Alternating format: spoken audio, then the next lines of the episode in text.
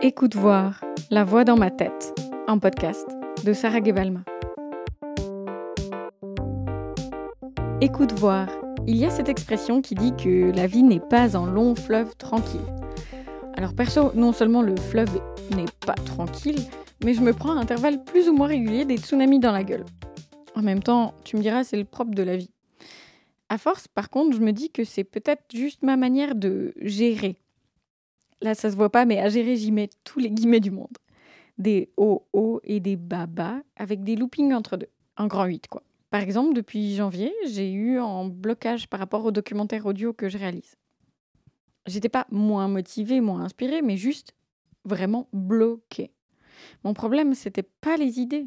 Elles se bousculaient, justement, mais j'arrivais pas à les articuler dans tous les sens du terme. Ça me fait penser, il y a quelques années, avec une amie, on avait cherché quels pourraient être les sous-titres de nos vies. Oui, on aurait pu appeler ça épitaphe, mais l'idée de sous-titres désynchronisés avec nos lèvres était plus marrante que penser à nos morts. Bref, toujours est-il que celui qu'on m'avait trouvé, c'était Sarah, beaucoup d'idées et autant de dispersion. Je crois que cette curiosité est une force, mais peut-être aussi que ça me rassure de m'éparpiller, parce que tant qu'une idée reste une idée, c'est pas un échec.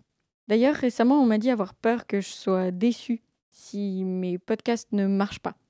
Mais ça veut dire quoi marcher? Et comment je peux savoir si j'essaye pas? C'est clair, des fois quand j'écris, ça s'enchaîne pas bien, je galère et je suis pas moult fière. Mais ce moment plutôt bof, c'est aussi lui qui fait que ensuite, je reconnais quand je tiens le bon bout. Et puis comme si la vie c'était toujours des réussites, du bonheur, être fier de soi. Mouais.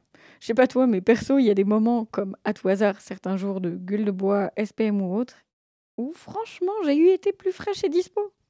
Comme si on pouvait mettre un filtre Instagram sur tout, pour que ce qui est moins reluisant gagne en éclat.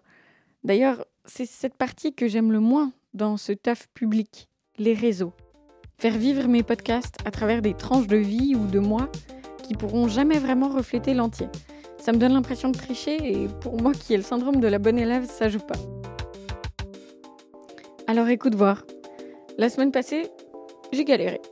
Et en faisant ce journal de bord mental hebdomadaire, je suis bien obligée de naviguer mes grands litres. Et puis ici, ben, je joue à me faire peur, parce que je dévoile un peu, mais toujours ce que je veux.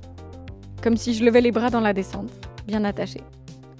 Allez, à la semaine prochaine.